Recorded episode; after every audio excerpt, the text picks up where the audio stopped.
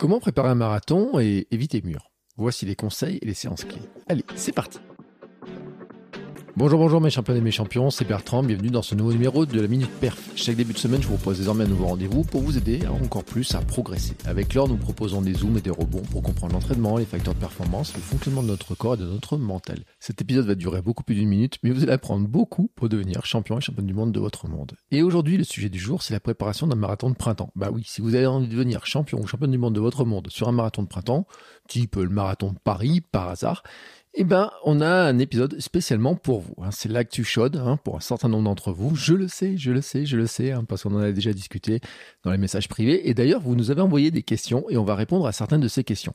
Et avec Laure, en fait, on n'a pas voulu vous donner un plan marathon tel quel parce que c'est juste mission impossible. Le plan marathon générique est juste impossible à déterminer comme ça, à vous donner, à vous partager ainsi. Mais en revanche, on a voulu vous partager les éléments pour comprendre sur quoi il faut vous entraîner pour courir un marathon. Quelles sont les séances clés? Et vous allez voir que la séance spécifique sur l'allure devrait vous laisser quelques souvenirs. Je suis pas certain d'avoir envie de préparer un marathon avec les séances que nous concocte Laure sur cet épisode. Et puis, vous allez aussi comprendre d'où vient le mur, comment l'éviter, quelles sont justement ces séances qui vont nous permettre de repousser ce fameux mur hein, et voir si on peut l'éviter. Après cet épisode, vous devriez donc mieux comprendre comment est fait votre plan, comment l'adapter peut-être aussi à votre objectif. Et avant de partager avec vous cette discussion passionnante, je fais une petite pause publicitaire car oui, vous le savez, c'est la pub qui me permet de financer ma vie de podcasteur sportif et devenir moi aussi champion du monde de mon monde. Allez, c'est parti. I'm Sandra, and I'm just the professional your small business was looking for. But you didn't hire me because you didn't use LinkedIn jobs. LinkedIn has professionals you can't find anywhere else, including those who aren't actively looking for a new job but might be open to the perfect role, like me. In a given month, over 70% of LinkedIn users don't visit other leading job sites. So if you're not looking on LinkedIn, you'll miss out on great candidates like Sandra. Start hiring professionals like a professional. Post your free job on linkedin.com/people today. Bonjour Laure, Salut Bertrand. comment vas-tu? Bah écoute, ça va, ça va, ça va. euh, un peu de fatigue quand même, mais, mais ça va. Et toi?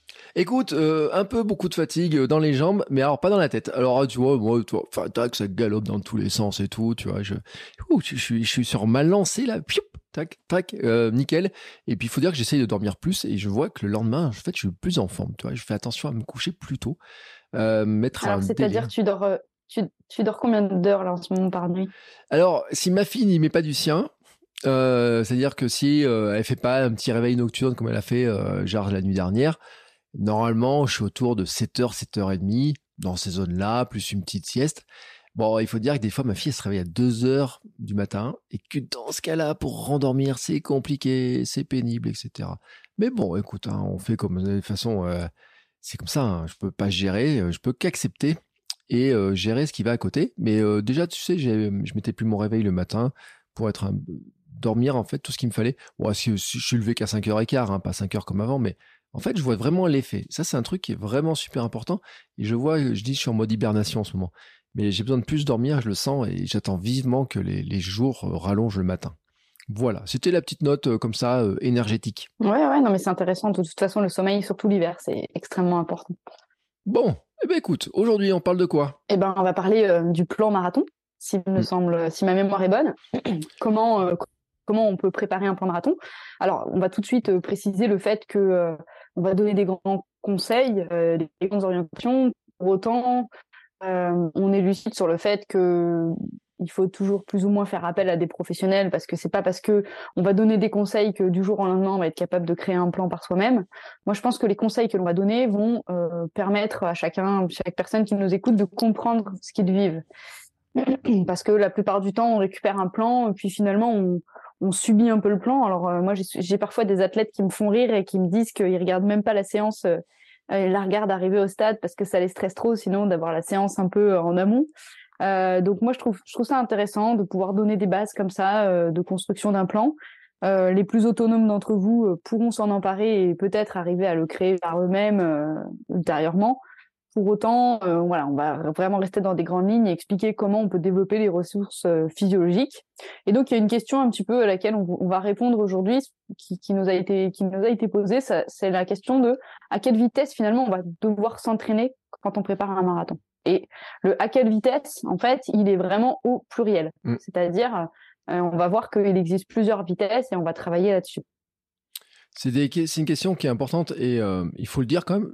Moi, j'estime que préparer un marathon, le plan n'est pas facile. Euh, qu'il y a la partie entraînement, la partie récupération, il y a toute la partie organisation et tout. C'est un peu long aussi certains plans. Euh, c'est vrai que ça va donner des pistes, hein, mais c'est impossible, impossible de donner un plan généraliste, quoi qu'on en pense. En tout cas, qui soit et adapté vraiment parfaitement à tout le monde et tout. C'est déjà compliqué. Et puis, ceux qui veulent un plan, de toute façon, ce que je disais l'autre jour, il suffit d'aller dans n'importe quel magasin, tous les magazines de running en ce moment, et eh ben, on est à, J, à M-3 du marathon de Paris, grosso modo, hein, à quelque chose comme ça. Comme c'est le plus grand marathon de France, ben, ils ont tous sorti leur plan marathon. Tous les sites ont des plans marathon. Les offres, les trucs d'entraînement, les plateformes ont des plans marathon. Donc, il y a des plans marathon de partout. J'ai quand même tendance à penser que la plupart des plans marathons se ressemblent quand même beaucoup dans certains, dans, la grande organisation, qu'après il y a des petites finesses, des petites adaptations, des choses comme ça, parce que finalement les grands principes d'entraînement, il faut les respecter. C'est ça. Alors, c'est bien ce que tu dis parce que finalement, euh, moi, je pense que c'est bien de lire des plans, c'est bien de s'imprégner de tout ça. Euh, et puis, ce qu'on va donner aujourd'hui, ça va, ça va permettre à chacun de faire le parallèle entre finalement le plan, les plans qu'il découvre, et nous, les, les, critères qui nous semblent extrêmement importants euh, pour suivre un plan. Alors après, effectivement, les plans, ils se ressemblent énormément. On va le voir, hein, il y a des grands principes.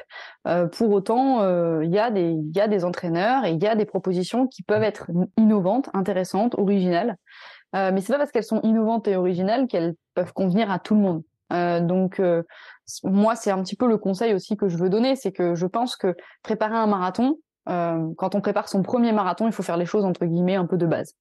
Mais après, quand on prépare plusieurs marathons, je pense que pour être performant, il faut pas hésiter à essayer plusieurs techniques, plusieurs formes de, plans, plusieurs formes de sollicitation de l'organisme, et puis aussi envisager tout ça dans une temporalité assez longue. On va revenir un petit peu au principe de base de l'entraînement, hein, mais euh, on a au départ ce qu'on appelle des, macrocycles qui sont vraiment des énormes euh, temps d'entraînement.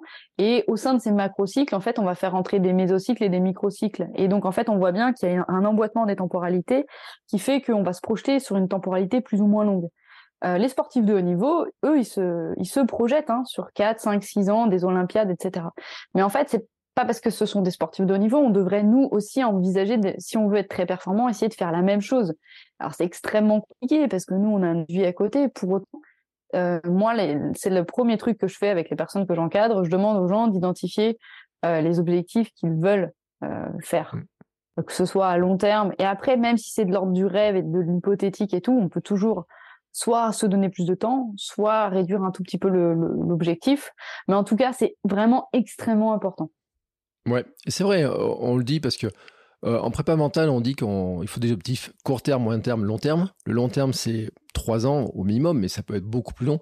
Euh, bon, les gens le voient pas, mais tu as, Renaud Lavilleni qui est juste derrière toi là. Et j'ai toujours cette image, ce souvenir de Renaud Lavilleni quand on a su que les Jeux de Paris allaient passer à Paris. 2024, on était loin, hein, franchement, on était loin. Et les journalistes lui ont demandé, ils ont dit, mais, euh, et j'en faisais partie, on dit, mais jeu de Paris, ça semble jouable. Et là, il nous regarde, il dit, bah, bien sûr. Et je pense qu'il y avait quand même 6-7 euh, ans, tu sais, avant de, de dire que, euh, on... mais en fait, la projection qu'il y avait dessus, alors bien sûr, comment préparer spécifiquement l'échéance. Surtout que là, j'ai vu encore l'autre jour, il a publié un message en disant que il changeait, il, supprimait sa saison d'hiver parce que il vieillit, parce que il y a, l'âge qui joue, il y a plein de choses qui jouent mais qui montrait qu'en fait, il était sur une projection qui était très, très, très, très, très long terme. Et euh, on peut, il y a, y a, plein d'athlètes comme ça pour qui euh, se qualifier pour les Jeux Olympiques euh, de Paris, par exemple, c'est un projet qui est déjà en, piste depuis des années hein, pour. Ouais, alors pour remettre un peu dans le contexte, euh, j'ai euh, dans le bureau euh, la une de l'équipe perchée quand la Vinelli avait fait le record du monde. Après, on est sur une on est sur une activité qui est quand même extrêmement technique aussi, euh, et, et j'apporte un tout petit peu de nuance. Je suis entièrement d'accord avec toi, mais je pense que euh, on, on, va être davantage dans la longévité et dans la projection à long terme sur des activités extrêmement techniques, parce que mmh. finalement, la technique va venir entre guillemets pas gommer, mais euh, si la technique reste bonne, etc., alors euh, on peut on peut plus long, durer.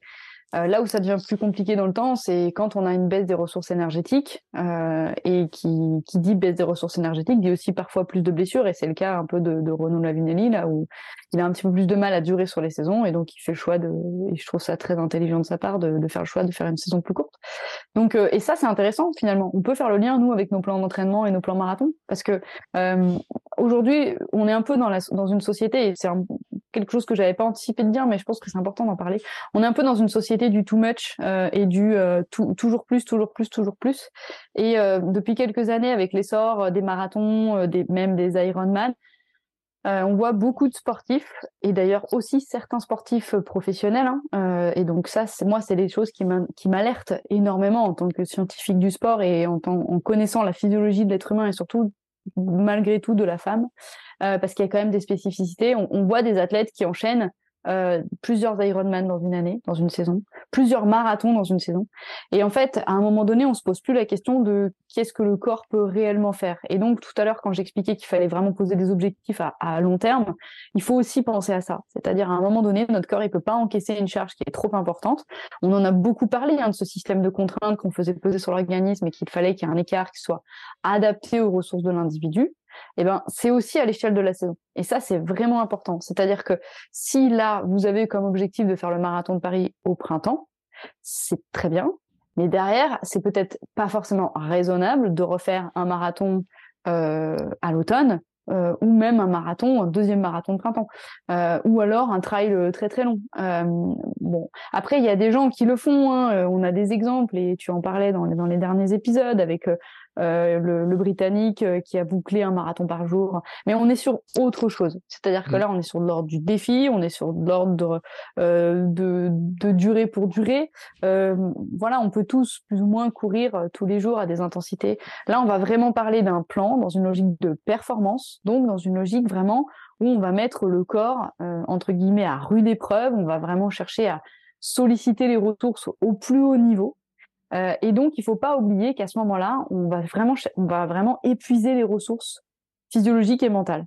Mm. Et donc, euh, on se place dans une position de vulnérabilité relative, dans le sens où on aurait eu plus de ressources euh, et on serait beaucoup plus confort dans une zone où on ne s'entraînerait pas avec autant, autant d'intensité et de, et de durée d'entraînement.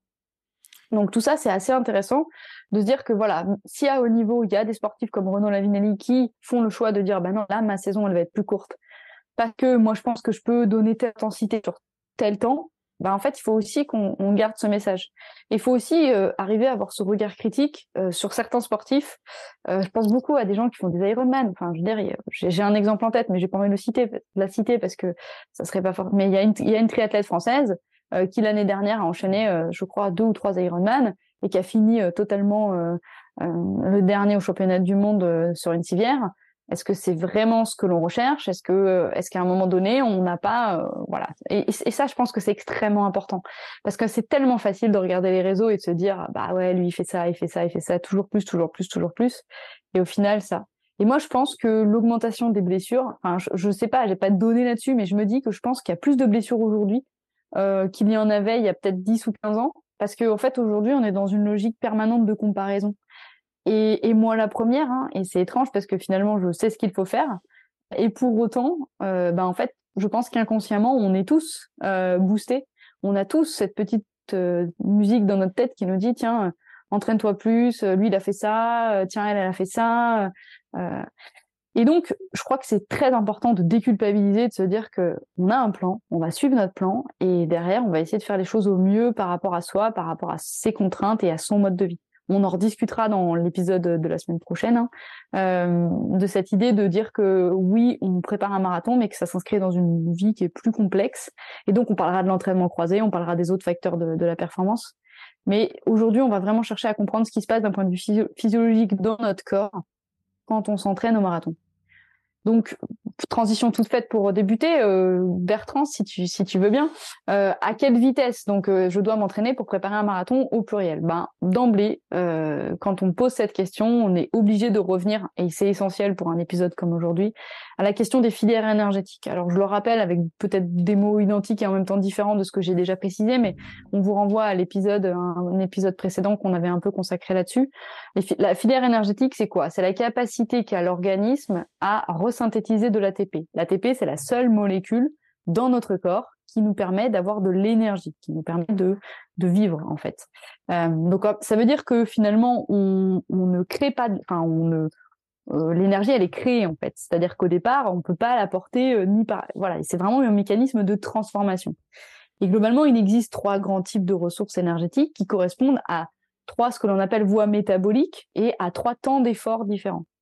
Aujourd'hui, on va vraiment rester sur la filière aérobie et anaérobie, parce qu'on va expliquer pourquoi, mais on ne va pas du tout parler de la filière anaérobie alactique, c'est-à-dire cette filière très courte, temps de sprint, euh, qui ne dépasse pas une minute, voilà. Aujourd'hui, on va vraiment parler de deux filières que sont l'aérobie et l'anaérobie lactique, parce que on va voir que, et notamment c'est l'explication du mur d'un point de vue physiologique, euh, lorsque l'on court trop longtemps à une vitesse trop importante par rapport à son niveau de ressources, au départ, on est en aérobie, on a la majeure partie de notre énergie qui est resynthétisée par le système aérobie. Mais à ce moment-là, on va faire ce qu'on appelle une rebascule dans la voie aérobie lactique.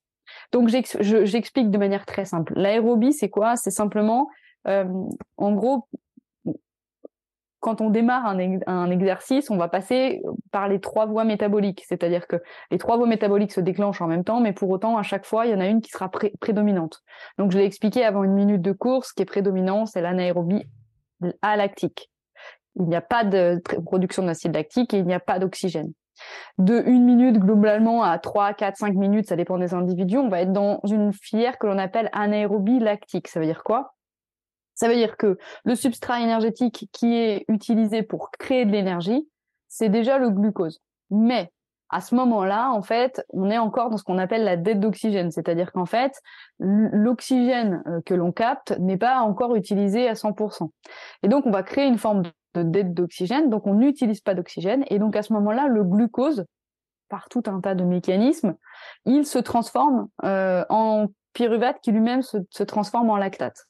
Et en fait, ce fameux lactate, c'est ce fameux acide lactique. Et c'est pour ça que le facteur limitant, quand on est majoritairement exclusivement dans cette filière anaérobie lactique, c'est l'acidose musculaire et donc les crampes et donc l'impossibilité de poursuivre un effort.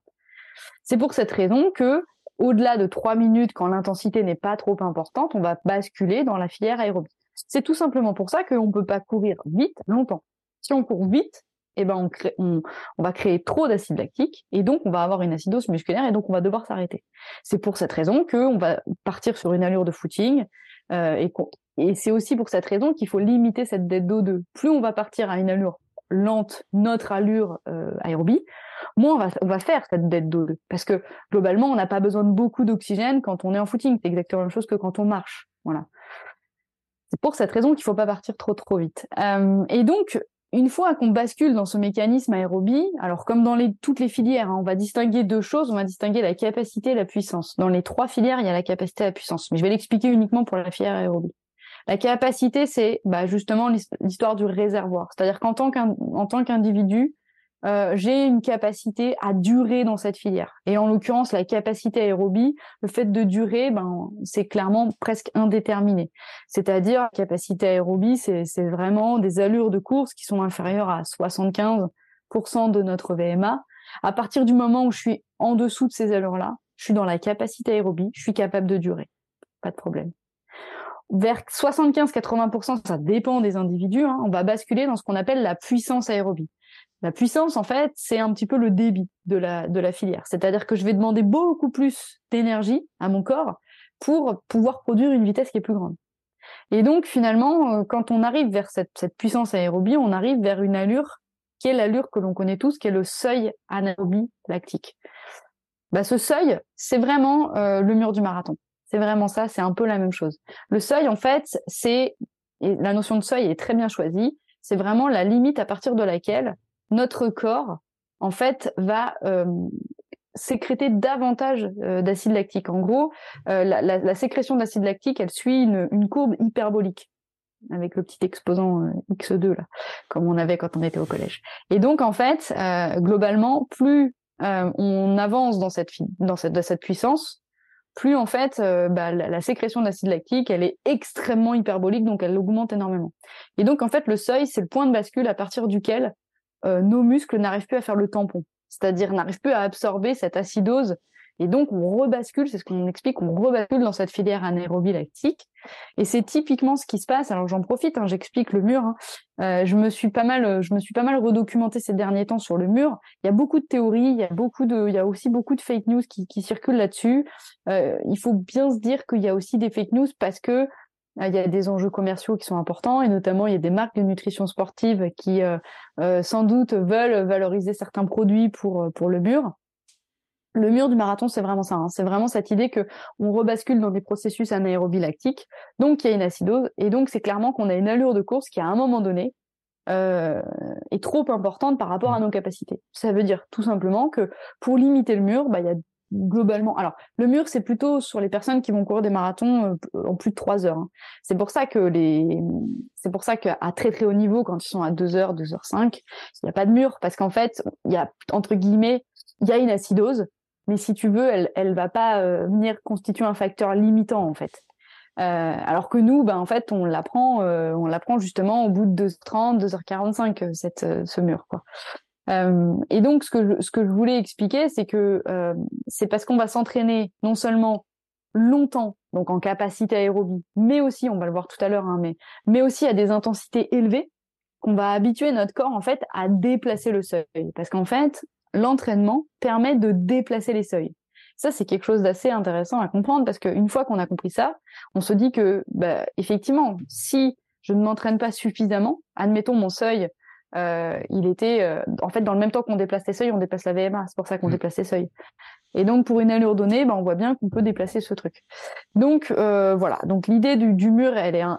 voilà, faut, faut pas écouter tout ce qu'on lit sur. Euh, alors, il y a une autre théorie qui, qui a l'air d'être un peu sérieuse quand même là sur des études assez récentes sur l'histoire des micro-lésions musculaires, mais qui, qui, qui, finalement rejoint la première, parce que qui dit micro-lésion musculaire dit incapacité du, du, du muscle à le faire le, à faire le tampon.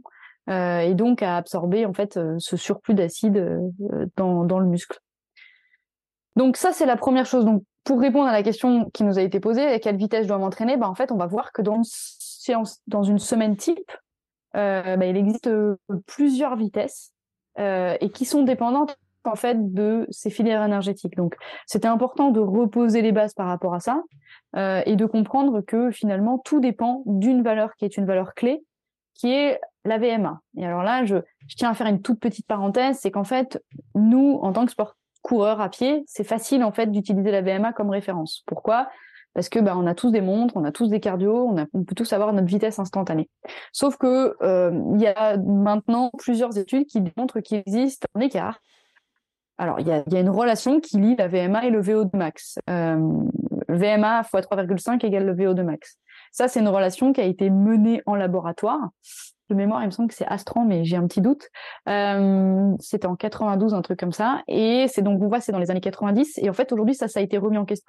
Parce qu'en fait, on s'est rendu compte que ben, ce qui avait été fait en laboratoire, et on y revient à notre à ce qu'on expliquait la semaine dernière, hein, c'est qu'on est en sciences humaines et que ben, le contexte, etc., fait que ben, on n'agit pas de la même manière que quand on est renfermé dans un laboratoire.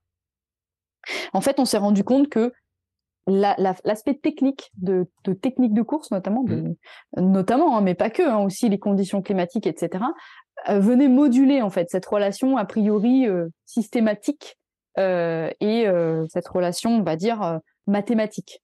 et donc en fait, aujourd'hui, bien sûr que la VMA constitue une référence, mais il y a des entraîneurs qui finalement n'utilisent pas tant la VMA parce que justement, ils ont conscience de ce biais entre guillemets euh, et donc, ils préfèrent utiliser en fait des, allures euh, de type référence, euh, l'allure de 10 km, l'allure de 20 km, enfin de semi et l'allure de 5 km.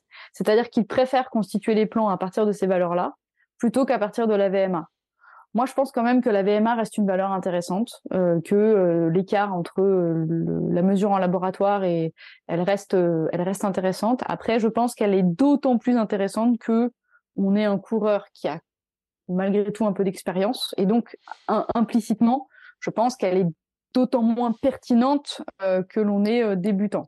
Mais après, ça dépend de l'individu, ça dépend de la technique de course. À partir du moment où il n'y a pas de dégradation trop importante de la foulée, euh, il y a un bon placement, euh, il y, a beaucoup moins de beaucoup moins de biais par rapport à ça. Donc je pense qu'on a répondu à cette première question, mais on avait d'autres questions, Bertrand. C'est bien ça, si j'ai bien compris. Oui, bah en fait, il y a, différentes questions, et donc notamment euh, Iki qui demandait comment éviter le mur, parce que c'est son inquiétude. Et puis j'ai discuté euh, avec lui sur euh, la difficulté de dire, bah ouais, mais moi c'est mon premier marathon. Euh, il court pas depuis très longtemps. Hein. Alors je peux pas dire depuis combien de temps, mais il a un peu le même parcours que moi. Il est un peu plus jeune, mais il a perdu du poids, il s'est mis à la course rééquilibrage alimentaire, etc. Et c'est vrai que quand tu approches le premier marathon, moi je le sais, et il y a une question, parce que c'est pour ça que la VMA, on y prend attention, on y fait attention, parce que dire si je me base sur les allures 10 km, du 10 km, du 5 ou du semi-marathon pour faire mon entraînement, c'est bien. Mais quelqu'un qui a pas trop ces références-là ou qu'on a fait qu'un, bah, enfin franchement, t'as pas vraiment de références très précises. Il dit mais à quelle vitesse je dois m'entraîner pour préparer mon marathon? Quel temps je peux faire? Quelle vitesse je vais faire? Et c'est justement là, en fait, un peu le truc de dire éviter le mur, les différentes vitesses, etc. Ce lien qu'on va faire, c'est-à-dire que est-ce que quand on choisit le, temps qu'on estime pouvoir faire, alors lui, il veut le finir. Voilà. Mais si on dit, par exemple, je vais faire le marathon 4 heures, comment je peux m'assurer que finalement, je suis pas dans une vitesse qui me conduit droit dans le mur? Tu vois? Alors, mais c'est une super bonne question. En fait, déjà, je pense qu'on ne choisit pas le temps qu'on veut faire sur marathon. Ça, c'est là la première chose. C'est-à-dire que finalement, c'est un peu le monde à l'envers. C'est-à-dire, euh, en gros, euh, c'est comme si, je sais pas, tu me disais, je veux faire 48 euh, kilos. Bah non, tu fais pas 48 kilos parce que tu veux 48 kilos, tu parce que ta morphologie, etc., te, te permet de. Mm. Euh, donc déjà, l'idée, elle est là. C'est-à-dire, effectivement, moi je pense que sur un premier marathon, l'objectif, alors après ça dépend du niveau. Hein. Moi j'ai fait mon premier marathon, pas du tout avec l'objectif de terminer, mais parce que je courais depuis toute petite et que ça n'avait pas de sens entre, entre guillemets. Mais je pense qu'effectivement, euh, quand on n'a pas couru depuis euh, toujours et que finalement, comme tu dis, on n'a pas trop de repères, ben, il faut se donner l'objectif de terminer. Après, je dis pas qu'il faut pas se donner, entre guillemets, petit à petit un objectif de temps. Mais cet objectif de temps, il va s'affiner au fur et à mesure de la préparation. C'est-à-dire que, en fait, tout l'enjeu de la préparation, ça va être justement d'identifier et d'affiner les allures. Et, c'est vrai pour n'importe qui, hein. c'est-à-dire que euh, même un sportif confirmé, il va commencer son plan avec une allure donnée l'entraînement va faire qu'il va augmenter ses allures. Alors après, il y a aussi quelque chose, moi je pense d'important dont, on va parler aussi, que euh, pour moi, avant de faire un, se donner comme objectif de faire un marathon, je pense que c'est extrêmement important de faire une première phase euh, de développement général, mmh. de, préparation générale, avant de faire là, vraiment la phase de préparation spécifique. C'est-à-dire que euh, donc on n'est pas du tout sur les 12, 14, 16 semaines, enfin vraiment à part, en amont, et vraiment une phase de travail mais qui est longue hein, euh, que moi je, je, moi je pense qu'il faut des mois quoi. Euh, 4 6 mois en se disant OK pendant cette phase mon objectif ça va être d'identifier des allures. Et le but justement ça va être de euh, de, faire des courses aussi parce que et, et Bruno Hubi le disait très bien hein, j'aime beaucoup les épisodes que tu as enregistrés avec lui hein, il dit très bien que de toute façon euh, les allures de course restent des allures de course et ce sont pas des allures qu'on peut tenir à l'entraînement. C'est pas possible parce que on ne sera jamais euh, autant dans le rouge qu'en course. Et c'est pour cette raison, je pense qu'il faut faire des courses pendant cette période de préparation générale pour identifier des choses. Ensuite, ça donne des, bases de travail. Alors, de la même manière, nos montres prédisent des choses faut pas du tout les suivre. Hein. Pour le coup, euh, euh, ça va dans les deux sens. Moi, je connais des gens qui les montres prédisent des trucs incroyables. Alors, je pense que c'est d'autant plus fiable que l'on court souvent, beaucoup, mm. euh, plus de kilomètres euh, et avec des allures différentes. C'est-à-dire que moi, là, qui en ce moment fait des footings tous les jours, euh, clairement, ma montre, elle va pas me donner une valeur de référence que je vais suivre. Hein. parce que je fais pas assez d'allure en fait, et donc il voit pas les, suffisamment les variations d'allure et, et d'intensité. du coup, voilà. Donc, pour pour, pour revenir à cette à cette question, je pense que la première chose à faire, c'est surtout de, de ne pas se, vouloir se fixer un objectif pour se fixer un objectif entre guillemets, euh, l'objectif viendra. Maintenant, effectivement, la question c'est, euh, alors je vais pas dire comment préparer un, un marathon Parce que sinon, c'est ce qu'on va essayer de faire dans tout l'épisode, mais comment on évite le mur C'était la question. Hein. Euh, ben, je l'ai expliqué. Pour moi, pour éviter le mur, il faut, un, beaucoup courir en capacité aérobie. Donc, ça veut dire quoi? Ça veut dire courir sur des sorties longues, d'accord, à faible intensité, et aussi courir en puissance aérobie, donc courir proche du seuil. Donc déjà, on identifie deux allures. Mm. Euh, moi, je travaille beaucoup. Alors moi, je travaille avec allure 1, 2, 3, mais on peut, il y a d'autres allures qu'on peut utiliser aujourd'hui qui sont très simples. Euh, allure verte, orange et rouge, par exemple. Euh, parce que chaque allure, en fait, est associée à, des repères, à des repères physiologiques. Et je pense que c'est bien plus important de comprendre à quel type de repère est associé quelle allure, plutôt que de suivre L'allure vraiment de, capacité aérobie, c'est l'allure de footing c'est l'allure de récupération, c'est l'allure euh, aussi de la sortie longue. On va y venir, hein, mais un des, déterminants essentiels du plan marathon, c'est la sortie longue. Pendant cette allure, c'est très simple. On peut tenir une conversation sans problème. Euh, on n'a pas de fatigue. on n'est pas, ou peu essoufflé. Euh, normalement, on doit vraiment pouvoir tenir une conversation, mais comme si on était attablé à un café, quoi. Globalement, le facteur limitant, euh, c'est uniquement entre guillemets la fatigue musculaire ou mentale ou les deux, d'accord? Mm. Mais vraiment à cette allure-là, il n'y a pas de signes physiologiques autres qui font qu'on va devoir s'arrêter. Il n'y a pas de facteur limitant sur le plan physiologique. Donc on voit bien en fait que c'est une allure qu'on peut tenir mais des heures. Et donc cette, allure, elle est extrêmement importante parce que alors, il y a toute une théorie là-dessus, hein, sur les Kenyans qui passent beaucoup de temps dans cette allure-là. Euh, malgré tout, on voit bien, on le comprend d'un point de vue de la physiologie de ce que j'ai expliqué. Grâce à ça, on fait notre réservoir. On augmente notre réservoir, donc on augmente notre capacité à durer. Et donc, plus on va augmenter ce réservoir, bah, plus on se donne de la marge, hein, quelque part. Donc, après, le marathon, ça devient, entre guillemets, une distance ou un temps qui est conforme et proche de ce qu'on a déjà fait.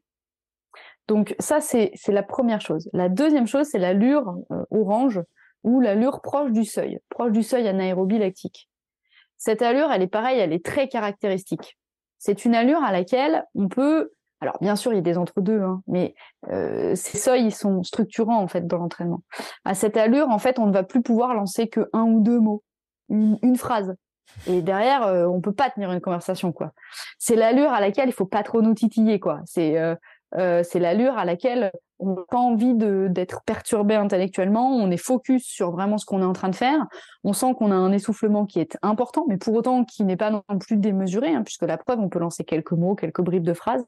C'est une allure à laquelle on n'est plus, c'est plus possible de se concentrer sur autre chose que sur la course. C'est-à-dire que euh, on a des pensées qui vont nous venir, mais on va pas pouvoir euh, mener une réflexion dans notre tête, se dire tiens comment je vais m'habiller après le footing ou quoi, ok, non ça c'est pas possible. Ah, tu penses ça, C'est une allure à laquelle ah ouais, moi toujours, moi j'adore. J'adore aller courir, me dire je vais prendre une douche, comment je m'habille aujourd'hui? Voilà, c'est un truc de fille peut-être, mais j'aime bien me dire ça. moi je pense à, quoi, ce que je vais manger après, mais pas, pas après. moi j'aime bien penser à comment je m'habille. Souvent ça occupe l'esprit. Euh, et, et, et, donc à cette allure, le facteur limitant, t'as essayé de me déstabiliser, mais tu n'as pas réussi. Le facteur limitant, c'est euh, bah, l'acidose musculaire en fait, parce que c'est une allure à laquelle en fait on, on augmente petit à petit le, le, le taux de lactate dans le sang. Et donc, on est de nouveau, en fait, dans cette logique, on va acidifier le muscle. Et en fait, c'est une allure qui est très pénible, qui est très désagréable. Mm. C'est l'allure de crosse. Hein. Typiquement, c'est l'allure de crosse. Hein. C'est l'allure dans laquelle on commence à avoir mal au ventre. On a un peu cette sensation, on n'est pas bien au niveau gastrique. Enfin, gastrique, je m'entends, hein, mais c'est, on a une sorte de truc dans une gêne dans le ventre. Euh, il faut pas avoir fait un gros goûter avant pour le coup. Hein. Euh, D'un point de vue musculaire, c'est, ça, c'est pas agréable parce qu'on a vraiment, euh, c'est une sorte de, de, douleur qui est un peu, euh, voilà, pénible. Euh, et, le problème de ces allures, en fait, c'est que pour les travailler, on va être sur, euh, sur des temps de course de, euh, de, de 7, 8, 10 minutes. On va être sur des blocs comme ça assez courts avec des récupérations assez courtes, enfin des blocs vraiment assez longs avec des récupérations assez courtes. Et c'est ça qui fait que l'effort il est pénible. Mm. c'est voilà, c'est des allures à laquelle il faut pas non plus qu'il y ait trop d'obstacles devant soi parce qu'on perd un peu en lucidité. Bon, ça c'est l'allure du seuil. Et enfin, il y a une dernière allure qui est l'allure rouge, qui est la VMA, euh, où là, euh, on peut plus parler, on est hyper essoufflé, on hyperventile, on est souvent très très rouge parce qu'il y a une vasodilatation des vaisseaux sanguins. Euh, et c'est une allure à laquelle, quand on s'arrête, on a les mains sur les genoux, on peut pas faire autrement que de s'arrêter, on ne peut même plus marcher en fait pour récupérer. Donc là, déjà, on a identifié trois types d'allures. Et donc, pour répondre à la question de qui pour le mur, globalement, pour éviter le mur, il faut travailler un max et passer beaucoup de temps en capacité aérobie et en puissance aérobie. Donc, passer beaucoup de temps dans ces allures entre 70, 80, 85% de VMA. Qu'est-ce que ça veut dire? Ça veut dire que euh, on entend beaucoup parler de l'entraînement polarisé en ce moment. C'est un truc, c'est une grande mode. Ben, on voit bien qu'en fait, on n'est pas du tout dans un entraînement polarisé pour le mur et pour le marathon. Parce qu'on voit bien que si on passe pas de temps au seuil, ben, on a clairement toutes les chances de se prendre le mur. Pour autant, il faut aussi quand même passer du temps à VMA, puisqu'on a expliqué qu'en fait, on pouvait déplacer les seuils, parce qu'on pouvait augmenter notre VMA au fur et à mesure du plan. Donc, euh, je vais rebondir, hein, mais du coup, euh, j'avais prévu d'en parler un tout petit peu après, mais on peut envisager du coup une semaine type, mm. structuration d'une semaine type. Et puis, je reviendrai après dans un deuxième temps sur la structuration des semaines entre elles. Alors, déjà, sur une semaine type, euh, la question, c'est, on prendra la question de Chloé sur la sur la suite, sur mm. la suite, qui a plus un, un aspect mental. déjà, sur une semaine type, il y a plusieurs questions à se poser. La première, c'est combien de fois par semaine on veut courir? Alors, comme je le disais la semaine dernière, hein, euh, c'est pas parce que euh, ça va vraiment dépendre de ce qu'on faisait avant. Euh, faut pas se dire euh, je vais commencer à faire cinq séances dans la semaine si avant je ne faisais qu'un footing. Faut bien repenser à cette idée de progressivité de la charge et au fait que le système de contraintes qu'on fait peser sur nous, est-ce qu'il est adapté ou pas à notre système de ressources à un moment donné? Donc, moi, je pense vraiment qu'il faut interroger le nombre de séances par rapport à ce que l'on faisait avant. Et globalement, charger à une ou deux séances de plus par semaine. Si on courait deux fois par semaine, c'est bien de débuter à trois, puis de monter à, quatre. Voilà. Mm. Mais il faut pas passer de, deux séances à cinq d'un coup. Après, il y a la question extrême. Est-ce qu'on est-ce qu'on s'entraîne tous les jours? Est-ce qu'on court tous les jours? Alors, il n'y a pas de nom. Enfin, dans l'absolu, on, voilà, ça dépend de la manière avec laquelle on casse ses charges. Moi, je pense, malgré tout, que une journée de récupération au minimum, c'est essentiel, mais deux, c'est pas mal. Euh, deux journées de récupération après des grosses séances, après une sortie longue par exemple, après des blocs d'allure spécifiques, on va, on va y venir. Ça permet vraiment en fait de euh, de régénérer et surtout, ça permet surtout de pouvoir enchaîner la suite du plan. Parce qu'en fait, vraiment, la récupération elle est là. Après, ça veut pas dire qu'on peut pas ne pas, euh, on en parlera la semaine prochaine, intégrer du vélo ou de la natation ou un autre sport, un entraînement croisé. Mais parce que là, il y aura pas le phénomène de choc et donc ça sera pas du tout la même euh, la même logique. Donc, combien de séances dans la semaine? Globalement, les plans qu'on voit de manière classique, ils tournent entre 3, 4, 5 séances. Voilà, globalement. La question, c'est derrière, une fois qu'on a identifié le nombre de séances, on va globalement envisager un kilométrage. Même si une nouvelle fois, c'est exactement comme tout à l'heure sur la question de combien de temps je veux faire, le kilométrage, c'est une conséquence. Euh, c'est une conséquence du nombre de sorties, même si effectivement, euh, c'est sûr que euh, si on plus on va faire de sorties, plus on va borner, mais malgré tout, on peut aussi faire beaucoup de qualité, beaucoup de belles séances en pas beaucoup de sorties. Mm. Il y a des gens qui vont faire euh, autant de kilomètres en quatre, euh, quatre belles sorties que d'autres en cinq ou six. Parce que les séances vont être beaucoup plus longues. Ça peut être une stratégie. Et moi, euh, avec le recul maintenant, je trouve que c'est une stratégie qui est très intéressante. C'est-à-dire que moi, je, pense, vraiment pour la question de 4-5 séances. 4 c'est pas mal. Euh, 4 très spécifiques, mais dans laquelle finalement, on va vraiment travailler sur la, des allures. Et on va se garder en fait tout l'endurance fondamentale euh, tout, tout, donc euh, cette fameuse capacité aérobie dans plein d'autres sports. On peut en faire dans plein d'autres sports en fait de la capacité aérobie. Et on n'est pas obligé d'utiliser la course pour ça, parce que la course ça entraîne des micro-lésions, euh, des chocs, et, et en termes de récupération musculaire, c'est pas du tout pareil. Donc moi, voilà, si j'avais vraiment un conseil à donner là-dessus, c'est d'envisager que euh, le, le, la capacité aérobie peut se faire dans d'autres sports, et on va garder quatre séances avec des allures très spécifiques. Alors, la question c'est qu'est-ce qu'on fait dans ces quatre, euh, mm. quatre, quatre, cinq séances? Bon, classiquement, on l'a tous, la sortie longue. Et pour le coup, la sortie longue, on peut pas la remplacer par du vélo ou par de la natation. Ça, c'est pas possible. Parce que justement, il faut habituer le corps à enchaîner les kilomètres, à euh, vraiment euh, euh, créer cette fatigue musculaire, euh, et cette fatigue nerveuse aussi, hein, parce qu'il y a une fatigue au niveau de l'influx nerveux également. Hein. Voilà. Donc la sortie longue, il faut surtout pas la remplacer, sauf si vraiment il y a une blessure qui apparaît au fur et à mesure du plan, etc. Mais la sortie longue, elle est super importante. Alors dans les sorties longues, il y a deux écoles. Il y a des, il y a des, il y a l'école où la sortie longue, c'est la sortie longue, endurance fondamentale, c'est tranquille, le plaisir, papotage avec les copines ou les copains, et, et voilà. Moi, je suis un petit peu d'avis. Vas-y, vas-y, Bertrand. Non, non, et dire papotage et choisir ce qu'on va mettre après en rentrant euh, ah bah, bien sûr, voilà, discuter hein, de la dernière Est-ce que je mets le petit pull Est-ce que je mets les trucs des sols, etc.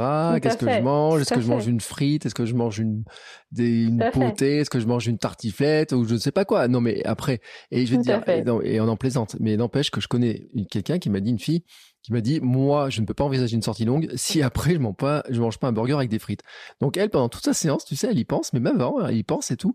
Donc c'est c'est pas anecdotique en fait, histoire d'occupation du cerveau parce que quand on fait une sortie qui fait deux heures ou 2h30, etc.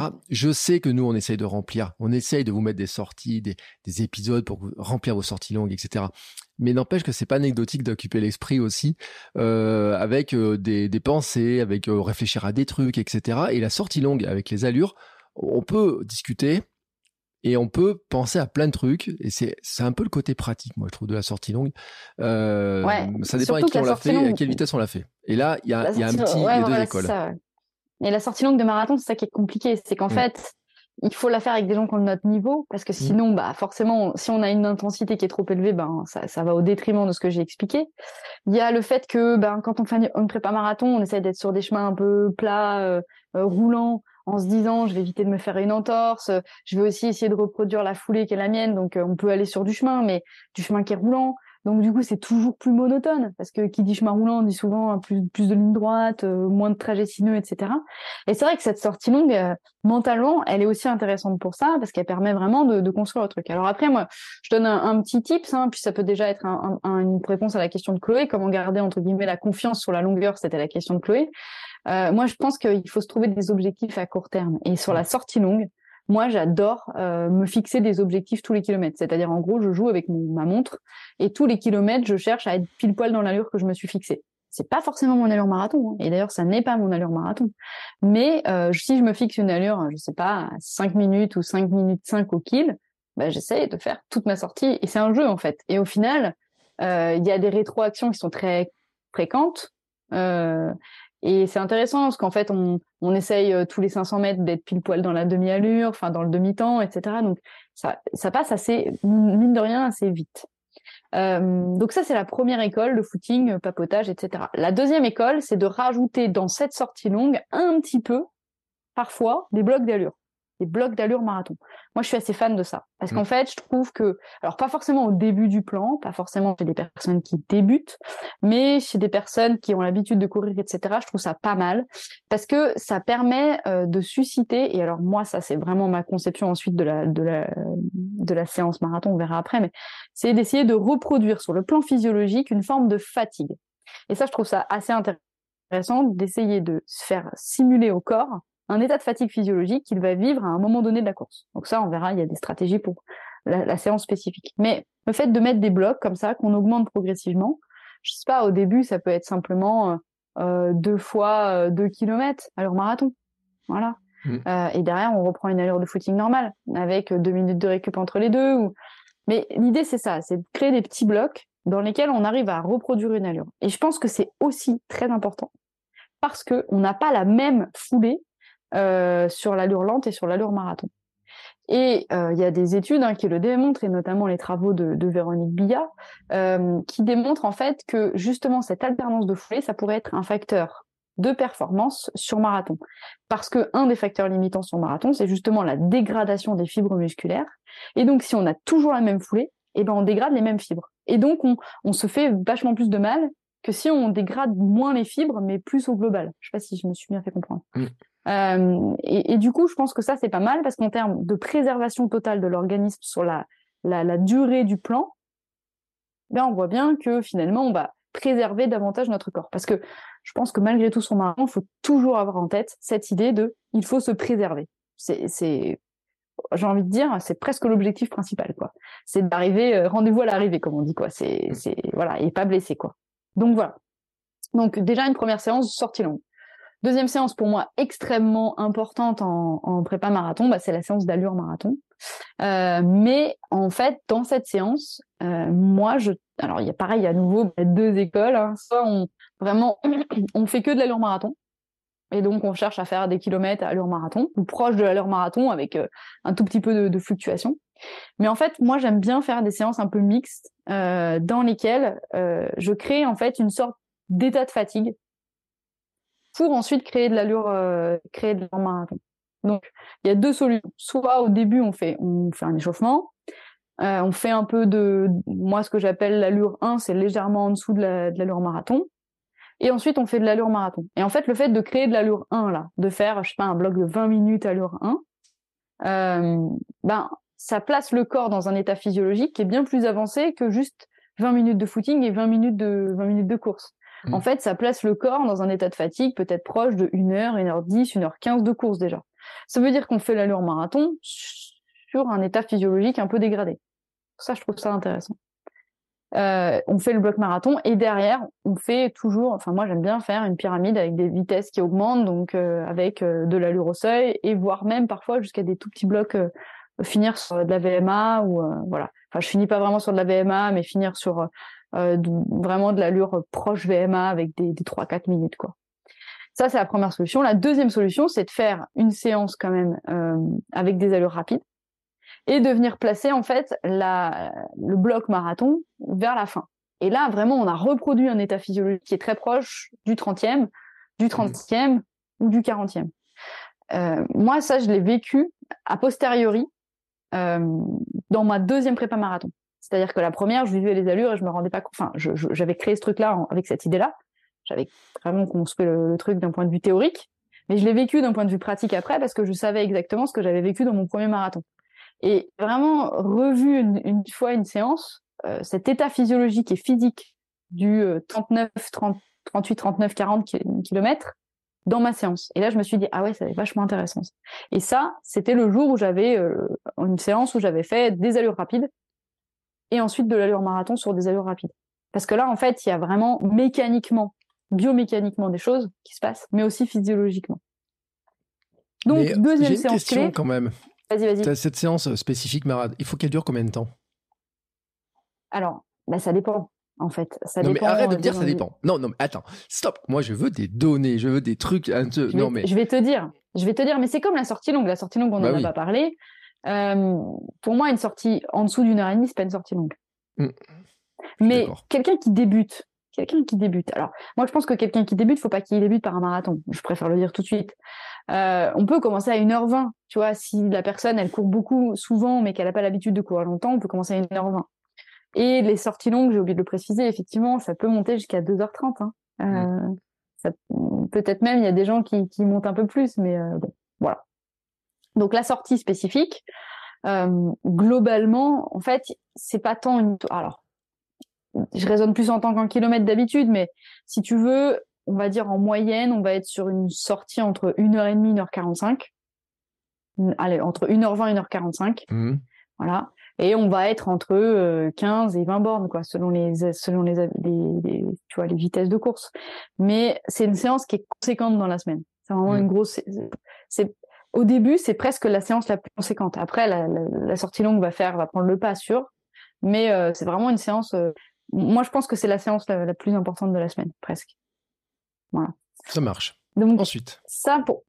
voilà. Donc, ça, c'est les deux premières séances qui sont très, très spécifiques euh, du mm. marathon. Ensuite, moi, dans ma vision, c'est aussi, on, on, en a parlé tout à l'heure, hein, il faut passer du temps au seuil. Il faut mm. passer du temps au seuil pour essayer de limiter ce, ce, mur. Et donc, moi, je fais toujours une séance de seuil euh, dans le plan. Alors, plus au début sur les, on va dire, sur les deux premiers tiers euh, du plan, euh, parce que sur la fin, il y a tellement de kilomètres, ça devient compliqué après à, encaisser tout ça. Mais sur le tout le début, j'aime bien faire une séance donc au seuil. Donc euh, ça veut dire euh, globalement ben, des 6 minutes, des 8 minutes. Alors 10 minutes, ça commence à taper un peu, mais mmh. globalement des séances vraiment au seuil anaérobie. Voilà. Euh, donc des blocs, euh, alors ça peut être 5, 6, 7, 8 ou 8, euh, enfin redescendre la pyramide, mais globalement être sur des temps de course comme ça, avec une récupération à peu près de 2 minutes, 2 minutes 30 pour rester dans la filière aérobie, un maximum. Une récupération qui est trottée ou courue, mais qui n'est surtout pas passive. Et, et, donc vraiment passer du temps au seuil, quoi, passer du temps sur ces allures-là. Et enfin, la dernière. Alors, et là, ça, cette séance, elle est à alterner chez les gens qui vont faire que trois sorties. Mm. Les gens qui vont faire que trois sorties, moi, je leur conseille une semaine de faire une séance au seuil et une semaine de faire une séance AVMA. Mm. Voilà, c'est la séance qui peut switcher. Mais globalement, les autres, moi, je pense qu'il faut les garder. Et donc, la quatrième séance pour moi, c'est une séance de VMA. C'est-à-dire, euh, alors VMA ou, ou, hybride, c'est-à-dire, euh, par exemple, des pyramides de type 4, 3, 2, 1, 4 x 30, 4 fois 4 fois 20 20 ou 4 fois 15 ou 6 fois 15 15 enfin, voilà. Vraiment finir en PMA quoi. Commencer mmh. on va dire commencer sur euh, de la puissance euh, aérobie et terminer sur de la puissance maximale aérobie quoi. Voilà. Euh, donc ça on voit quatre séances par semaine on a de la qualité quoi. On a vraiment de la qualité on travaille sur des intensités qui sont complètement différentes euh, on voit que la sortie longue, on va être sur l'endurance fondamentale. La VMA, on va être vraiment sur des pourcentages de 90, 100, 110% de VMA. Euh, la séance au seuil, on va être vers, les 85. Et la séance marathon, on va être entre 75 et 80 euh, selon les allures que l'on veut se donner. Donc ça, c'est ça, c'est pas mal. Après, si on veut rajouter une séance, moi je trouve que c'est bien de rajouter une séance de PPG ou de footing, footing avec ligne droite. Ou mais c'est intéressant de rajouter un peu de quand je dis PPG, c'est pour beaucoup de gammes de courses, c'est faire des blocs de 8 minutes sur la pelouse euh, avec des montées de genoux, des talons fesses, des foulées bons, euh, tout un de choses. Euh, des blocs de 8 minutes avec une récupération. Avec Alors moi j'aime bien le fonctionnement en diagonale, c'est-à-dire en gros je suis sur le terrain de foot, je fais une demi-longueur du terrain de foot avec un exercice, une demi-longueur en récup, je fais une ligne droite à fond, mm. je récupère sur la, la, la, la largeur et je repars. Voilà, je fais ce fonctionnement en ligne droite, soit je fais deux diagos, euh, bon, peu importe. Mais globalement, l'idée, c'est pas mal. Ça permet de travailler la cheville, ça permet de travailler les appuis, ça permet de travailler la technique de, course. Euh, ça permet aussi de travailler d'autres groupes musculaires. Donc, comme on le disait tout à l'heure, dans cette logique de préservation, c'est assez intéressant. Euh, et puis, c'est des séances que, que j'aime bien conclure par de la PPG jusqu'au bout avec du gainage, du renfort. Euh, voilà, c'est vraiment la séance type un peu générale qu'on remet pour solliciter l'organisme de manière différente, quoi. Eh ben, dis donc, coach. Qu'est-ce qui te fait rire? Bah, franchement, moi, coach, tu me sors ça. Je comprends que quelqu'un ne regarde pas son programme avant. Ils se disent, oh là là là là là, je veux pas. Non, parce que attends, tu, m'envoies le programme le lundi matin, tu me dis, alors attends, t'as ces quatre séances là, que je vois ta séance marathon, je me dis, attends, il y a 1h45 avec ce truc là et tout. Et le dimanche, je dois me taper les 2h25 de course et tout. Oh ça, c'est sur la fin. C'est sur la fin. Oui, non, mais je veux dire, et je veux dire, et ça peut faire peur aux gens, en fait, la préparation marathon, parce que c'est vrai que Enfin, c'est pas anodin de courir 42 bornes, faut, faut, le dire. Euh, les 195 derniers mètres, ils sont faciles à faire. Les 42 premiers, c'est différent. Euh, surtout que il y a des il y a toujours des, des, des moments bien, des moments sans moins bien et tout. C'est la, beauté de, cette épreuve et de la durée de la course. Mais c'est vrai qu'on se rend compte quand on dit ça, quand même que la prépa à marathon, c'est quand même un volume de préparation qui est important. Euh, surtout pour ceux qui veulent faire des temps, qui fixent un temps précis et tout. Parce que quand on dit les allures que tu viens de dire, quelqu'un qui court le marathon, je sais pas, qui voudrait le courir en 3 heures, euh, ça va lui faire un gros kilométrage. Alors celui qui court en 3 heures, il a déjà l'habitude de faire un gros kilométrage. Celui qui veut juste le terminer, lui, ce plan-là, il va peut-être pas aller le chercher là-dessus parce que. Alors une nouvelle fois, ça c'est un, c'est un plan, je pense, plutôt pour les gens qui veulent faire euh, 3h, 3h15, 3h30. Voilà, on va dire que 3h45, allez, c'est des gens qui courent. Mais une nouvelle fois, euh, c'est compliqué de faire des généralités. Et c'est pour bah ça que là, on donne des structurations globales, mais c'est de toute façon, euh, moi je pense que la clé de la réussite, c'est l'individualisation. Et cette individualisation, elle va beaucoup plus loin que simplement le VMA de départ et la personne de départ. C'est-à-dire que moi, je pense qu'un plan qui réussit, c'est un plan qui s'adapte.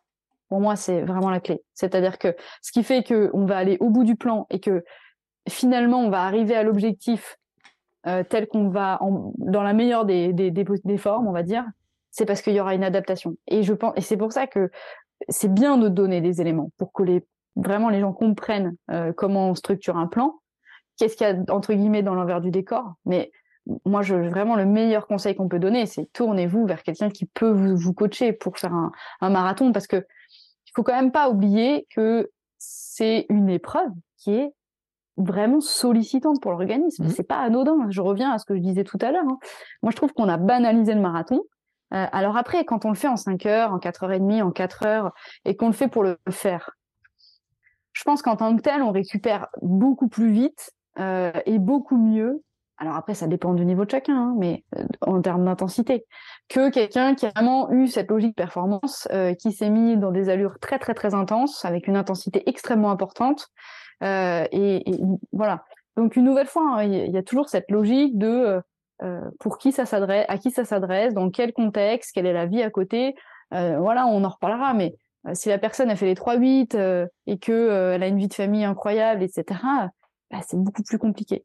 Et donc, se faire encadrer, se faire accompagner, je pense que c'est un des meilleurs conseils qu'on peut donner aussi pour ne pas mettre à mal sa santé. Parce que derrière, on peut traîner des pépins physiques longtemps. J'en suis l'exemple malheureux. Mais moi, je me suis blessée euh, sur mon marathon d'automne. Bon, après, j'ai pas fait ce qu'il faut pour euh, arrêter d'être en bonne santé, mais je continue de courir. Mais euh, je suis blessée depuis deux mois, deux mois et demi voilà, donc bon après cordonnier plus belle chaussée, hein, mais euh, j'assume. Mais euh, voilà, on peut traîner des petites blessures euh, et c'est quand même un petit peu dommage quoi. Donc là, on voit bien finalement qu'il y a des semaines types. Après, il faut envisager la temporalité du plan. Donc on a des plans, on retrouve de tout, hein, 6, 8, 10, 12 semaines. moi, je pense qu'un marathon, trois mois, c'est pas mal. C'est une bonne moyenne.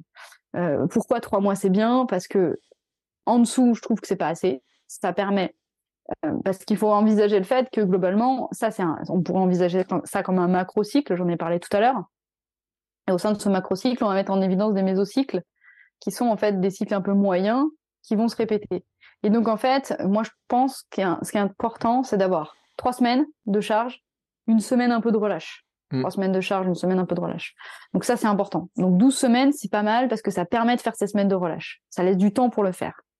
Mais en même temps, euh, faire plus derrière, il y a quand même un épuisement euh, physique et intellectuel qui intervient, mmh. une lassitude aussi. Parce que, euh, voilà, comme tu dis, hein, quand tu sais que tu as ta séance, moi je l'ai fait le vendredi, ces séances-là souvent, les séances d'allure spé et tout, à la fin de la semaine, tu te dis que tu as ça cette semaine, ça met une charge, ça met une pression, ça met du mmh. stress. Et donc, faut pas oublier hein, qu'il y a un stress mécanique, il y a un stress physiologique, mais il y a aussi un stress mental. Et donc, moi je pense que il faut être lucide sur le fait qu'on ne peut pas tout le temps charger, stresser son corps. C'est pas possible. Il mm. faut que le corps, à un moment donné, il relâche. Et donc, trois semaines, ça me paraît bien. Et il faut aussi envisager que dans ces, avant ces trois semaines et après ces trois semaines, il y a vraiment du relâchement.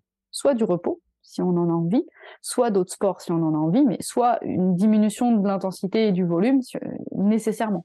Voilà. Mm. Et donc, ça redéculpabilise sur tout ce qu'on entend, cette charge permanente, quoi. Mais, moi, je suis d'accord sur le, fait de trois mois, c'est pas mal. Hein, ça veut dire 12 semaines, on, est pas mal. Euh, j'ai vu des gens qui font des plans, des plans marathons sur 24 semaines. Et moi, j'ai dit un truc, j'ai dit, je ne sais pas comment on arrive à se mettre la pression pendant la concentration pendant 24 semaines sur un plan marathon.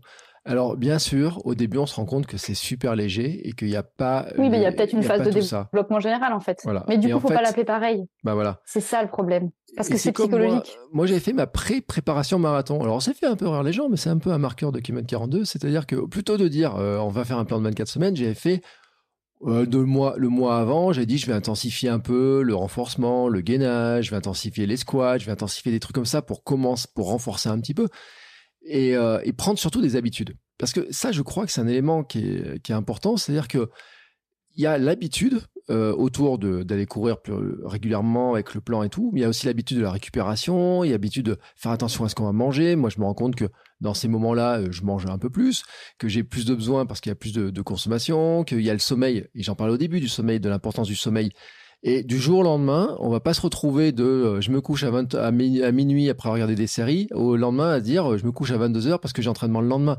C'est-à-dire qu'il y a un moment donné, c'est dans un, avant de commencer la préparation, il faut se mettre dans une phase où j'ai envie de dire on se met en mode athlète. Mais ça veut pas dire qu'on met le volume d'athlète euh, entraînement et tout, mais qu'on prend les habitudes de vie bah, qu'on va avoir pendant la préparation du plan, qu'on y va tout doucement, qu'on commence à y aller en disant je vais adapter mon sommeil, je vais faire attention à mon hydratation, mon alimentation, je commence un petit peu à la revoir un petit peu parce que quand même euh, je serai mieux et tout. Et c'est pour ça que moi après je me dis ah, les plans 24 semaines, euh, enfin moi déjà 16 semaines, moi ça me fait peur. 12 semaines, c'est vrai. Je partage vraiment ton idée. Mais déjà 12 semaines c'est long. Hein. Franchement, 12 semaines quand on s'investit vraiment bien dedans mmh. et que Euh, et ça rejoint la question de Chloé, hein, finalement, comment garder la confiance sur la longueur? Alors la notion de confiance, on peut y mettre beaucoup de choses, mais il y a la confiance et la motivation, parce que la confiance est enfin la motivation est déterminante confiance, mais euh, il y a vraiment cette idée de de comment on fait pour euh, rester et durer. Ben, c'est ce qu'on expliquait, hein, comme dans une séance longue, moi j'aime bien, je regarde ma montre tous les kilomètres et je me fais ce petit jeu. Je trouve que sur une prépa marathon, et c'est ce qu'on disait tout à l'heure, si tu es sur une histoire de 24 semaines, c'est un peu ce que je disais, c'est que quelqu'un qui a entre guillemets, au départ, pas le niveau de ressources suffisant pour faire un marathon, et on va envisager un bloc mm. de préparation générale en amont. Mais on va pas l'appeler prépa marathon, on va l'appeler prépa. Et donc, qu'est-ce qu'on fait en fait? On morcelle. On va créer vraiment des, sous-phases, des sous-étapes, des points de repère. Euh, et c'est aussi, je viens de le dire, des points de repère. Et un point de mm. repère, c'est quoi? C'est fait pour faire un diagnostic, refaire un diagnostic, refaire un point. Ok, on en est où et on va où? Est-ce qu'on suit le plan? Si tout va bien ou est-ce qu'on fait autre chose si ça ne va pas? Et en fait, il faut s'autoriser aussi à faire ça, c'est-à-dire à un moment donné se dire, ok, euh, et, même aussi s'autoriser à, arrêter. C'est-à-dire que c'est vachement difficile. Hein. Moi, je l'ai vécu, j'ai vécu à l'automne, hein, mais euh, très difficile. On s'inscrit, on paye, euh, et derrière, on se dit, bah, je suis obligé d'y aller entre guillemets coûte que coûte. mais s'autoriser à se dire, ben non, là, en fait, ça va pas, quoi. J'ai juste pas les ressources, j'ai juste pas envie, j'ai juste plus envie. Euh, donc tant pis. Alors après, il y a des organisateurs de marathon qui sont assez sympas, assez conciliants, euh, qui acceptent qu'on décale le de dessert d'une année ou euh, voilà, c'est des choses qui se font parce que c'est vrai que c'est aussi c'est aussi de l'investissement. mais je pense que c'est important de déculpabiliser, vraiment de faire passer un message que on n'est pas des sportifs de haut niveau, on met pas notre vie en jeu. pour autant, à partir du moment où on s'y met, et comme tu le dis très très bien, Bertrand, à partir du moment où on s'y met, je pense que c'est important de questionner d'autres facteurs. Mais ça, on en parlera euh, dans le prochain mm. épisode en expliquant que, enfin, aujourd'hui, on voulait vraiment revenir sur l'aspect euh, très très physiologique euh, du, plan. mais en fait, je pense qu'on ne peut pas s'engager dans un marathon sans questionner l'ensemble des autres facteurs, comme tu le dis, le sommeil, la récupération, tout un tas de choses. Mais on en discutera, on en discutera la semaine prochaine. J'ai une question subsidiaire quand même, parce que c'est lié à cette histoire de confiance. Euh, souvent, dans les plans marathon, il y a souvent un truc à un mois avant, généralement, qui est placé, c'est le semi-marathon. Euh, et d'ailleurs, il y a même des packs qui sont vendus, parce que le marathon de Paris, quand tu prends, tu prends ton dossard pour le marathon, et puis pour le semi-marathon de Paris, qui est, quelques, qui est un mois avant, le, toi qui es à Vichy, le semi de Vichy, tu vas voir tous les gens qui vont faire le semi de Vichy un mois plus tard, tu les croises, oh, enfin, enfin, tu les croises. Il y a tellement de monde, mais tu peux les croiser. Et en fait, quand tu discutes avec eux, tu te rends compte que, et moi, c'est ce que j'ai fait. C'est-à-dire qu'on est tous en préparation du marathon de Paris, et donc ce semi, il est placé pile à ce moment-là, et donc tu as beaucoup de gens qui le font. Est-ce que c'est un incontournable? Est-ce que c'est un jalon qui te dit, bah tiens, ça me rassure sur le fait que je suis capable de courir au moins déjà le, le semi-marathon à l'allure que j'avais prévu, comment j'imaginais, que tout se passe bien? Moi, je disais même, ça fait partie des tests. Euh, vêtements, etc. De se dire, bah tiens, oui, le vêtement que j'ai prévu ce jour-là, euh, il me fait pas d'irritation. Euh, je suis capable de boire en marchant, en courant, euh, sans m'arrêter. Enfin, il y a tout un tas de petits tests qu'on peut faire comme ça. En fait. Alors, on peut parler de ça, effectivement. Moi, je me suis un peu, un peu censuré aujourd'hui sur le fait de parler de l'alimentation, notamment dans la sortie mmh. tout mais on en discutera, parce que ça fera partie des facteurs comme euh, la nutrition. Et pour moi, ça, ça... Mais par contre, je suis d'accord avec toi. On peut parler de cette idée de l'étape intermédiaire et de l'objectif intermédiaire. Pareil, il y a deux écoles. Euh, il y a cette idée de, il y a, des, entraîneurs en fait qui programment des compètes euh, pendant le plan.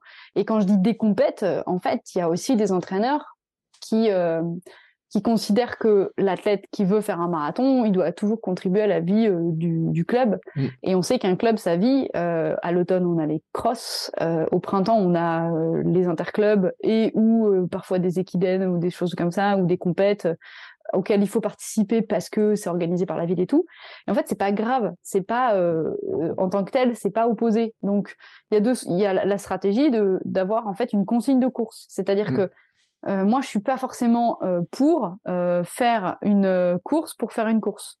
je suis pas forcément pour forcément faire la course à fond. Mmh.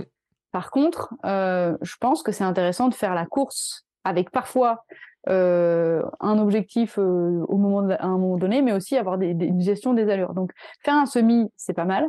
Euh, moi, je trouve, enfin, moi personnellement, j'aime bien placer une séance de test, effectivement, proche semi, mais qui ne se réduit pas souvent à un semi parce qu'il y a un échauffement avant, il y a une, une petite récup après, et dans le semi il y a des allures ou tu vois.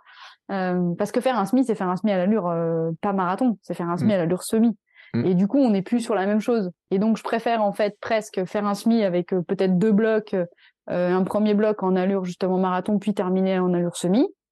Et là, il y a du vrai travail qualitatif. On a fait un gros volume, ça fait une sortie longue, euh, plutôt que, euh, et pour le coup, c'est plutôt la sortie à l'URSP, mmh. euh, plutôt que de faire un semi où en fait, on prend aussi le risque de se blesser. Parce qu'on prend aussi le risque bah, d'avoir d'avoir une contrainte que le corps il avait pas il avait pas vu venir. Et le problème de faire des compètes dans le plan, c'est qu'il faut se ménager du temps. Il faut mmh. se ménager du temps avant la avant la compète et après la compète. Donc moi, je fais pas partie de cette école, pour le coup, qui aime caler des compètes dans le plan. Je trouve que dans l'absolu, dans, dans l'idéal, il vaut mieux caler une séance qui est vraiment calculée, vraiment millimétrée, qui, est enfin, qui me semble plus cohérente, quoi. Voilà.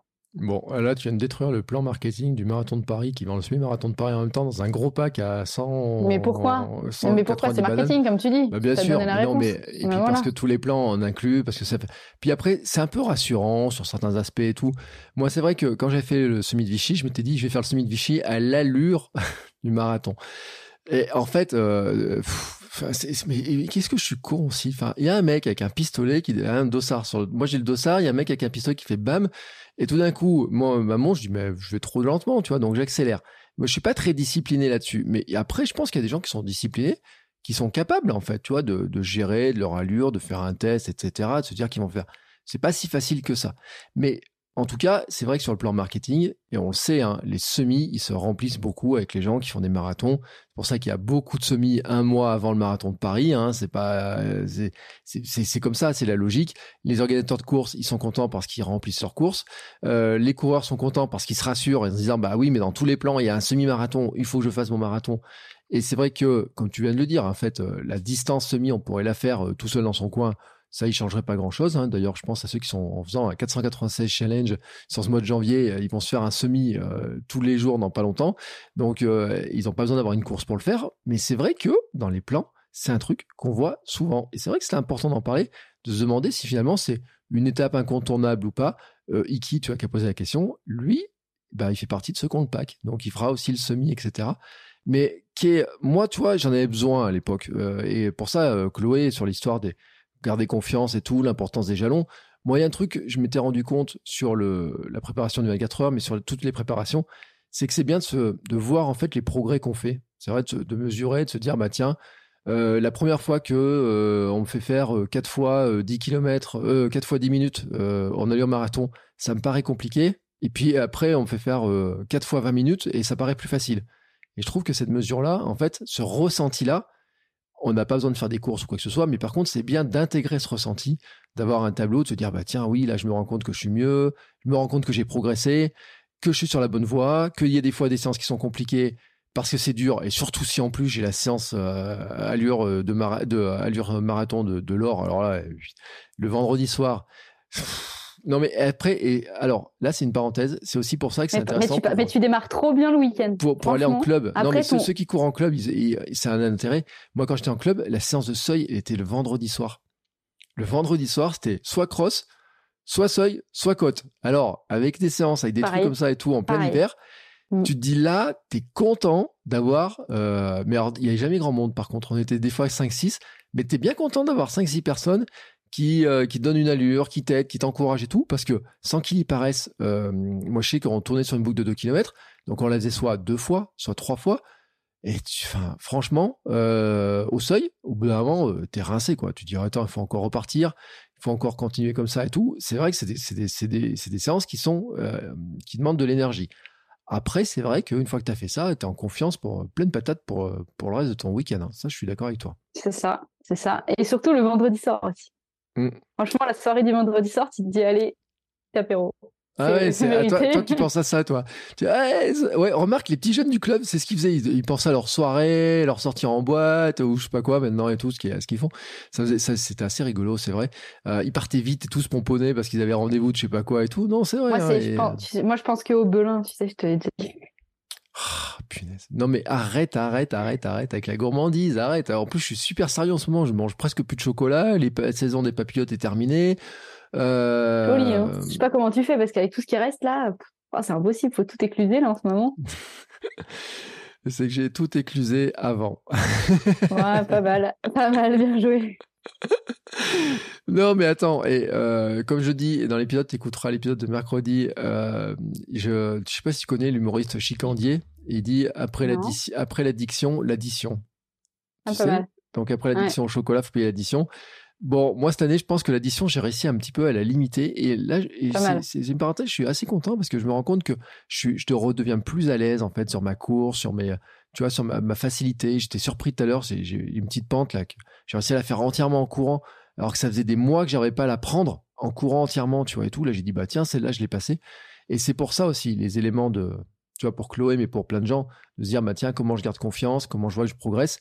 Je pense que c'est très personnel aussi, ce ressenti-là, qui est vraiment mmh. super important. C'est quand mmh. même quelque chose qui est super personnel de se dire là-dessus et tout. Il y a par contre un dernier conseil que je donnerais, parce que moi je l'ai testé, ne considérez pas qu'un trail peut être une sortie intéressante pour préparer un marathon. Je l'ai vécu. J'ai voulu faire le truc en me disant, oh, ça me ferait une sortie longue. J'en suis sorti, mais tellement cassé que euh, ça ne servait à rien parce que le problème, c'est que il y a le dénivelé, il y a la stabilité du terrain et on peut pas travailler les allures, on travaille pas la foulée. Il y a du monde. en fait, on travaille rien de ce que tu viens de dire. Euh, donc ça marche pas en fait. C'est un truc qui marche pas. Enfin voilà, moi je, je sais, je l'ai testé. On m'a posé plusieurs fois la question. J'ai dit attention, attention, attention. En plus, les organisateurs sont un petit peu coquins qui mettent des montées très raides avec des descentes très raides. En plus, tu casses plus de, de, de fibres que euh, que chose. excentrique, ouais. ouais. Mm. Et donc là, mm. attention. Moi, c'est le vraiment le truc. Je dis attention là-dedans. J'ai testé. c'est pas une bonne idée. Euh, dans les tout premiers épisodes de euh, Kilomètre 42, les tout, tout, tout premiers, peut-être l'épisode 7 ou 8, je parle de cette expérience-là. C'est pas, c'est un truc à éviter. Voilà. Ça, c'est le, vraiment le truc. Ça, celui-là, vous pouvez l'éviter. Parce que pour l'avoir testé, t'es jamais à la bonne allure et tu te fatigues plus qu'autre chose. Et t'es jamais, et en plus, tu reviens, t'es pas content. Tu te dis, bah, ça servait à rien ou je me suis fatigué pour rien. Bon, bah écoute, ça fait un bon tour, non? Il, il restait des questions à aborder ou? Je crois pas? Non, je crois qu'on a fait le tour des questions, mais euh, je trouve que voilà, je voudrais quand même conclure sur le fait que c'est un exercice délicat auquel on s'est confronté aujourd'hui, mmh. euh, parce qu'une nouvelle fois, on l'a vu, hein, au final, on essaye de donner des conseils pour aider un maximum de personnes, mais on voit bien que dans le même temps qu'on veut aider les gens, euh, au final, on se heurte à un truc où de toute façon, il faudra toujours individualiser, toujours chercher à comprendre. Et malgré tout, je pense que cet épisode, il a au moins vocation à permettre aux gens qui sont suivis, qui sont encadrés, d'essayer de comprendre un petit peu l'organisation de leur séance.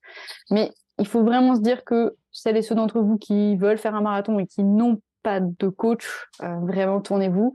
Après, ça pourrait être intéressant de faire un, épisode sur comment choisir un coach, parce mm. qu'il y a tellement, il y a autant de plans que de coachs, et, euh, et, et, on le découvre finalement à notre insu. Euh, et c'est vrai que ça, c'est assez intéressant au final de se dire, tiens, quels sont les critères qui pourraient me permettre de choisir entre guillemets un coach adapté à mes ressources et mm. donc euh, voilà ça ça pourrait être un truc euh. donc la semaine prochaine en fait on verra euh, effectivement tous les autres facteurs mm. l'alimentation la nutrition pendant l'effort parce que je distingue les deux moi la récupération le sommeil tout un tas de choses comme ça mais on verra aussi en quoi l'entraînement croisé peut nous apporter un, un, bonus un plus alors j'en ai un petit peu parlé hein, mais on rentrera plus dans le niveau de détail euh, pour, euh, moi j'ai envie de dire pour faciliter le truc. C'est-à-dire qu'en mm. fait, je pense que l'entraînement c'est un facteur d'efficience mm. du plan. Eh ben écoute, euh, sur l'histoire du choix du coach, effectivement, c'est. J'ai répondu un peu dans le conseil de la semaine dernière à cette question-là parce qu'on me l'avait posée. Et la personne qui me l'a posé m'a envoyé un message. Elle me dit bah merci d'avoir répondu à ma question. Elle me dit j'ai choisi tel coach et ouais, ouais les séances c'est raide. Mais après, c'est, toi, tout à l'heure, tu me disais aussi, il faut vraiment se souvenir que c'est parce que c'est raide qu'on progresse. Alors après, mm. attention, hein, moi, je suis pas de l'école du tout, l'école militaire. Hein. Je suis vraiment pour faire en sorte que la contrainte, elle soit acceptable, très, très acceptable. Non, mais c'est vrai, parce que j'ai vécu ça euh, petite et en fait, tu as des coachs, euh, j'entendais des, coachs qui te disaient, euh, le psychologique, on le nique. Oula, carrément. Ah bah dis donc. Tu vois ah, et des coachs des années 50, toi, en fait. C'était à l'UCPA, en plus, figure-toi. C'était à l'UCPA. Tu vois, c'est pas une bonne pub pour l'UCPA, mais euh, c'était un entraîneur de l'UCPA qui me disait ça. Et, mm. et, et en fait, il y a, des, y a des coachs qui pensent que plus on va charger, plus on va progresser, quoi. Bon, on en a parlé, hein. on va pas revenir dessus. Malgré tout, c'est un bon indicateur. Quand on est dans le rouge, c'est que c'est un bon indicateur. C'est mm. qu'on est en train de progresser. Il y a différentes écoles et tout, et comme tu l'as dit, hein, il y a différentes écoles, différents entraîneurs. Ça serait un autre sujet encore, encore, encore différent. Et puis, bien sûr, on va le repréciser, c'est-à-dire que vous pouvez avoir plein de gens qui ont préparé des marathons de manière différente pour qui ça a marché, qui vous diront, oh, mais non, tu peux faire ça, tu peux faire ça, tu peux faire ça. Là, c'est vrai qu'on est resté sur bah, un aspect finalement de ce qu'on peut mettre. Et puis, ton expérience aussi de dire, bah, tiens, il y a ça. Moi, c'est vrai que ta petite séance là de euh, allure marathon, je, je, sais pas trop où la placer, tu vois. Moi, dans mon, dans mon esprit, je la remplaçais par une séance plus cool de VM, de, pas de VM, d'allure fondamentale. Tu sais, je regarde mes petits volcans, je regarde mes petits trucs, je faisais une heure et quelques, tu vois. Bah, tu, sais quoi, Bertrand, je vais te proposer un truc. Le prochain marathon que tu fais, tu, tu me demandes et je te fais ton plan. Eh ben, écoute, eh ben, hein? chers amis, qu'est-ce que t'en penses? C'est pas prêt d'arriver. euh, non, après c'est une blague. Je ne sais pas si je ferai un marathon et tout. Euh, déjà, moi, je vais me concentrer ah, sur le marathon des Jeux Olympiques, peut-être? Gravelman. Hein oui, bah alors ça veut dire qu'on sera en 2024, donc j'ai le temps. D'ici là, tu vois, j'ai le temps de retrouver ça veut dire que tu ne me parleras plus en 2024. De retrouver mon énergie. C'est ça que tu sous Je changerai de numéro, je changerai de podcast. Non, mais après, c'est une blague. Euh, N'empêche que si, avait quand même, si tu vois, je pense au marathon. S'il y a un marathon qui me tenterait cette année, c'est Nevers. Euh, je le dis très clairement, c'est euh, octobre dans cette zone-là, tu vois. Ouais, c'est ça, c'est celui que j'ai voulu faire moi. Pourquoi Nevers? Tu sais pourquoi? Parce que la médaille. Non, non, si, attends, il a des. Non, ah, franchement, alors attends. Euh, je l'ai eu euh, dans le podcast sur l'organisation, ça c'était pour la deuxième édition. On avait parlé, franchement, il se donne beaucoup de mal. C'est un, vrai coureur qui fait des. des qui est vraiment. Euh, qui essaie de tout faire au carré et tout.